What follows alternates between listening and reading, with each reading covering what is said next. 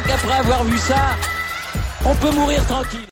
Bonjour à toutes et à tous et bienvenue dans ce podcast pour débriefer les sprints hommes et femmes de Ruppolding. On est dans la station allemande une semaine après Oberhof, cette station réputée pour son pas de tir plutôt facile, disons-le, disons qu'il faut plutôt faire un 10 sur 10 pour être au minimum bien placé et aller chercher la victoire. Alors on n'avait pas les Norvégiens, les Norvégiennes étaient là, Marthe Holzbo était là, mais chez les hommes, les Norvégiens ne répondaient pas à l'appel, du moins ceux qui étaient sélectionnés pour les Jeux Olympiques à savoir Johannes Beu, Sturla, Vetle Christiansen. Euh, on a aussi euh, Philippe Andersen et Sivert Bakken. Ça, c'était pour les Norvégiens qui font l'impasse du coup sur le sprint et la poursuite de Ruppolding. On va donc débriefer le sprint homme et le sprint femme, les Français du coup. Alors je, vais commencer par débriefer la course des mecs. Hein. Euh, euh, les Français, du coup, Jacqueline et Fillon Maillet, euh, avaient l'opportunité de prendre du coup de l'avance au classement général. voilà, c'était l'objectif, en tout cas, après ce sprint, et évidemment pour la poursuite, mais voilà, le but de ce week-end de Ruppolding, c'est aussi de profiter de l'absence bah, des Norvégiens qui sont quand même globalement là quand même euh, sur toutes les courses. Le résultat de ce sprint, le voici. Victoire de Quentin Fillon-Maillet, déjà sa quatrième de la saison. Bénédicte Doll qu'on n'a pas vu de la saison euh, et avec son dossard 63 va chercher la deuxième place. Toujours dangereux sur un sprint hein, quand il fait un 10 sur 10 euh, l'allemand. Anton Smolski, podium avec un 10, avec un 9 sur 10. Alors c'est quand même un top 10 hautement improbable, hein, parce que derrière on a euh, Vitotas Strolia, on a Tero Sepala, Eric Lesser, euh, Dmitro Pidrouchny qu'on n'avait pas vu depuis longtemps, et alors par contre on a Eric Perrault, le jeune français de 20 ans qui a découvert le circuit de la Coupe du Monde cette saison, qui fait son premier top 10, 8ème place avec un fabuleux 10 sur 10. Évidemment, sur les temps de ski, il est un petit peu en dessous, mais c'est normal. Euh, voilà, euh, c'était une énorme performance pour lui. Et bien sûr, vous n'avez pas encore entendu son prénom. Il a fait une craquante, une énorme contre-performance. C'est Émilien Jacquelin qui a fait un tir euh, kata, hein, il faut le dire. Euh, il a tiré comme un pied, il fait 53e. Euh, trois fautes sur le tir debout. À nouveau, il craque. je vais en parler, évidemment, parce que c'est important, je pense, de, de, parler de ça. Mais tout de suite, on va parler des choses qui nous réjouissent. Quentin Fillon-Maillet est le meilleur biathlète de la saison. Il affirme avec ce sprint il avait gagné qu'en poursuite pour l'instant sur le sprint, qui est une discipline qui peut lui convenir hein, quand il met toutes ses balles dedans. Il a été irrésistible. Alors, Bénédicte Doll est venu vraiment le challenger, mais on n'a pas vraiment eu peur. Hein. Avant que Doll arrive, le, deuxième c'était Anton Smolski qui était à 32 secondes avec certes un, 9 sur 10. Il n'a pas été monstrueux sur les skis, mais il a été le plus solide, Quentin. Euh, franchement, il y a un cap qui est passé. Il a peut-être trouvé quelque chose dans son biathlon. Et c'est ce qu'on a vu aussi en interview d'après-course. Il a dit avant, j'admirais Martin Fourcade, je le regardais, maintenant je suis dans cette position. C'est-à-dire que mentalement, il a vraiment évolué, il l'assume. Et surtout, euh, au-delà de le dire, il avait dit qu'il jouait le classement général ces dernières saisons. Là, il assume clairement en course que c'est le patron. On l'a vu avec ses tirs debout en fin de poursuite. Et là, sur un sprint ou un effort solitaire, où t'es pas en concurrence directe avec les autres, c'est toi face à toi-même, face aux cibles, face à ton temps, en vitesse, où t'es un effort à donf quasiment pendant 10 bornes, ben ça a été le plus fort et il s'affirme clairement en plus dans un week-end particulier Ruppolding où il n'y a pas les Allemands, c'est lui le meilleur. Euh, il prend du coup un bel avantage, mais pour revenir sur la course, il n'y a rien à dire sur sa course. Hein. Sur les skis, il est supersonique et derrière la carabine, il a une confiance derrière la carabine. Mais en ce moment, j'ai l'impression qu'il ne peut pas rater une balle. Alors je parle même pas des tirs debout où il, met toutes les balles dedans. Les tirs couchés, c'est posé, c'est précis, c'est technique. Et les tirs debout, ils sont engagés. Il est tellement sûr de lui en ce moment que t'as l'impression qu'il y a quelque chose qui se dégage de lui, de bah ouais, c'est normal tout ce qui lui arrive. Tout ce qui lui arrive, c'est normal. Et euh, il est en contrôle en maîtrise complète de tout ce qu'il fait. C'est prodigieux ce que fait euh, Quentin Fillon-Maillet. Franchement, c'est du très très très haut niveau de biathlon. C'est très très très fort. C'est franchement un niveau de performance là en biathlon qu'on n'avait pas vu depuis Johannes, hein, de, domination comme ça là. Alors il l'archi domine pas, mais franchement il est. Moi j'ai une impression de maîtrise quand je vois, euh, Quentin. Franchement je, le trouve hyper serein, sûr de lui, concentré sur ses objectifs, conscient de ce qui lui arrive et de ce qu'il fait. Et tout semble couler et il, il prend tout, tout bien. Franchement c'est c'est vraiment du très très bon niveau ce qu'il fait. C'est vraiment hyper impressionnant de le voir. Euh, deuxième, alors je sais pas si je peux vraiment faire un encart, mais voilà, Benedict Doyle, il a déjà été champion du monde du sprint. Voilà, ça faisait, on l'avait pas vu depuis le début de saison euh, et tout, ça fait plaisir euh, de le revoir.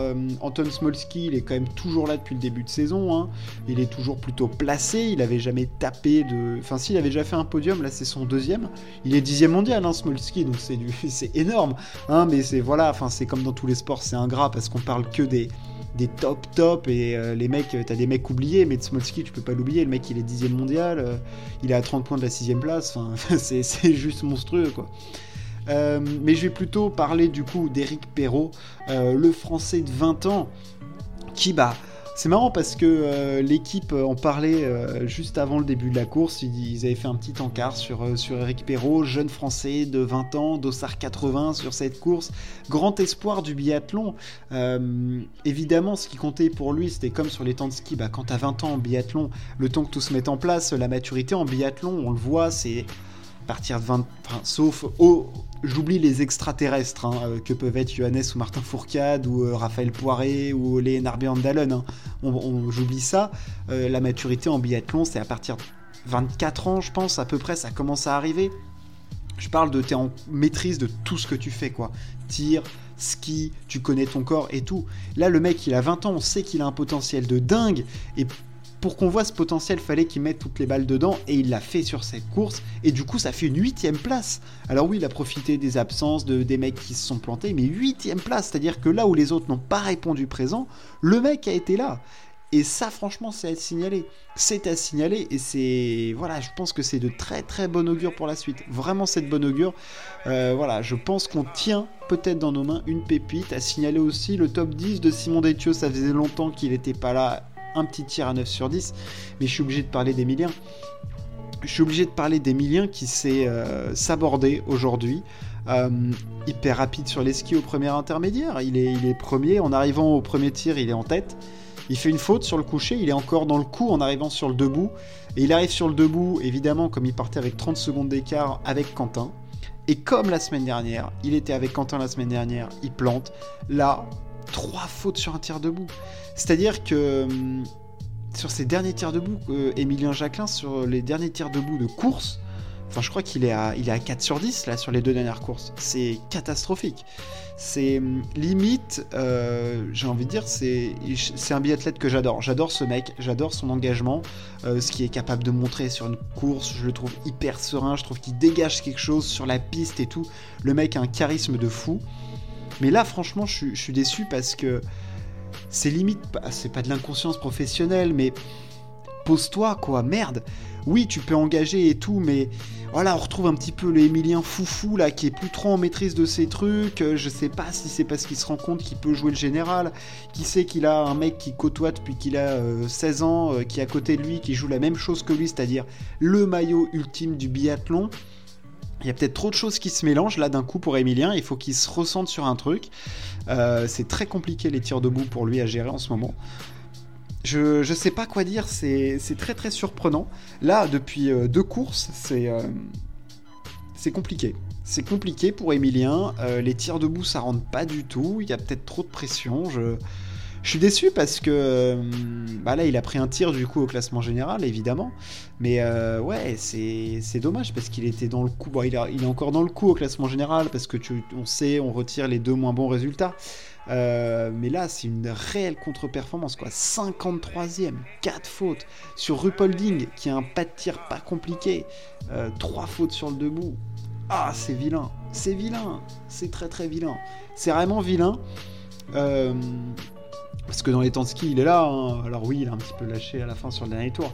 Mais sur les temps de ski, il est là. 4 fautes, il finit à 1,40. Euh, si tu comptes 25, 25 euh, secondes, t'es à 80, 100, t'es à 1,40. Donc il est, il est là. Enfin, je veux dire, c'est c'est extrêmement frustrant euh, que les tirs de ne se mettent pas en place chez Emilien. Ça peut être sa force comme sa faiblesse, et là c'est son énorme faiblesse. Voilà, c'est extrêmement dommage. Du coup, au classement général, Quentin Fillon-Maillet s'envole. 521 euh, points pour lui, 449 pour Emilien, 448 pour Sébastien Samuelson, euh, qui revient dans les talons du français. On va passer aux femmes avec ce sprint et ce duel toujours entre Marthe Holzbou et Elvira Heuberg qui tourne cette fois-ci à l'avantage de la suédoise. Euh, Elvira Heuberg s'impose devant Marthe Holzbou, ça a très très bien tiré chez les filles. Hein. Dans les 10 premières, euh, il y a eu 8, 10 euh, sur 10, donc c'est un niveau de, dingue, un truc de fou. Marthe Holzbou deuxième, Elvira Heuberg première, 21 secondes d'écart. Bah, c'est ce que je dis depuis le début de saison en biathlon, c'est-à-dire que quand Elvira Heuberg euh, fait euh, le plein, bah, tu peux pas la toucher vu qu'elle elle met 20 secondes à tout le monde. Voilà, ça s'est passé sur passé sur ce sprint. 10 sur 10 d'Elvira Heuberg, 10 sur 10 de Martha Holzbou, mais il y a 20 secondes d'écart à l'arrivée. Dorothée Avireur, elle en prend 30, Alim Bekava pareil, euh, Lisa Teresa Hauser, elle en prend 42. Enfin, je veux dire, Elvira Heuberg, c'est du Johannes Beu, c'est du Björn Dalen, c'est du Martin Fourcade des grandes années sur, quand, sur la piste et voilà quoi, c'est énorme sur la piste, c'est monumental, quoi. C'est euh, une catégorie d'écart. Il y a une catégorie d'écart sur la piste entre Elvira Heuberg et les autres sur certaines courses quand elle est à 100%. C'est. C'est magique. Enfin, c'est impressionnant à voir, quoi. C'est sidérant. La puissance qu'elle dégage sur la piste. Mais t'as l'impression qu'elle pourrait te tracter un 50 tonnes, quoi. Enfin, waouh! Elvira Heuberg, impressionnante. Alors, Marthe Holzbout, toujours la continuité, la régularité. Elle est plus rapide que moi, c'est pas grave. J'ai de l'avance, je vais faire deuxième, je vais faire un podium, je lâcherai rien, j'ai toujours 82 points d'avance après cette course. J'ai fait mon huitième podium de la saison. Voilà, c'est rien à dire sur euh, ce qu'a fait Elvira Heuberg, hein. c'est parfait, il y avait juste rien à faire par Elvira Heuberg qui était irrésistible sur cette course. Euh, parfait au coucher, parfait au debout, euh, plus rapide sur la piste. voilà, c'est incroyable. Incroyable. Incroyable ce qu'elle a fait. moi, je signale quand même la très bonne prestation de Justine. Justine Brezas-Boucher, cinquième avec un 9 sur 10. C'est la meilleure euh, des filles. Enfin, de toute façon, sur la piste, elle est impressionnante aussi. Hein. Enfin, je veux dire, on ne se rend pas compte parce que sur, la, sur les tirs, parfois, elle peut en mettre un peu partout, Justine. Mais sur la piste, il faut se rendre compte de ce que fait Justine Brezas. Elle est impressionnante. C'est tellement dommage que ces tirs soient si aléatoires parce qu'elle pourrait faire des trucs énormes. C'est, elle me, je suis toujours. Euh, à chaque saison, je me dis, allez, Justine, putain, parce que tu sais quoi, elle a que 25 ans encore, ça peut se mettre en place, ça peut se mettre en place quoi, mais c'est tellement dommage, c'est tellement dommage pour l'instant, elle peut faire, elle pourrait faire tellement de choses, elle pourrait faire des choses incroyables franchement Justine, euh, ouais j'en attends, enfin je sais qu'elle peut faire des trucs fous, c'est ça qui est, qui est frustrant. Elle peut, tu sais que t'as as de l'or dans les mains et malheureusement elle n'arrive pas encore à le convertir, c'est encore du plomb pour l'instant, mais elle peut faire mieux. Et puis globalement, chez les filles, euh, le, haut du panier a répondu présent, hein, parce qu'on retrouve toujours placé Dinara Limbekava, Dorothée Avireur Lisa Teresa Hauser est jamais très loin, euh, Lynn Persson, Mona Brorson, tout ça, Anna Heuberg. Toujours un petit peu décevante, Anna Heuberg, Anne Chevalier-Boucher, qui elle a fait un temps de ski plus compliqué, par contre une faute, mais 14e. Voilà, mais chez les filles, Elvira Heuberg a été irrésistible, pas assez du tout encore pour revenir sur, euh, sur Marthe Holzbou, mais euh, voilà, elle est toujours là. Et Zinara Alimbekaba prend enfin la troisième place du général. C'est logique, je trouve.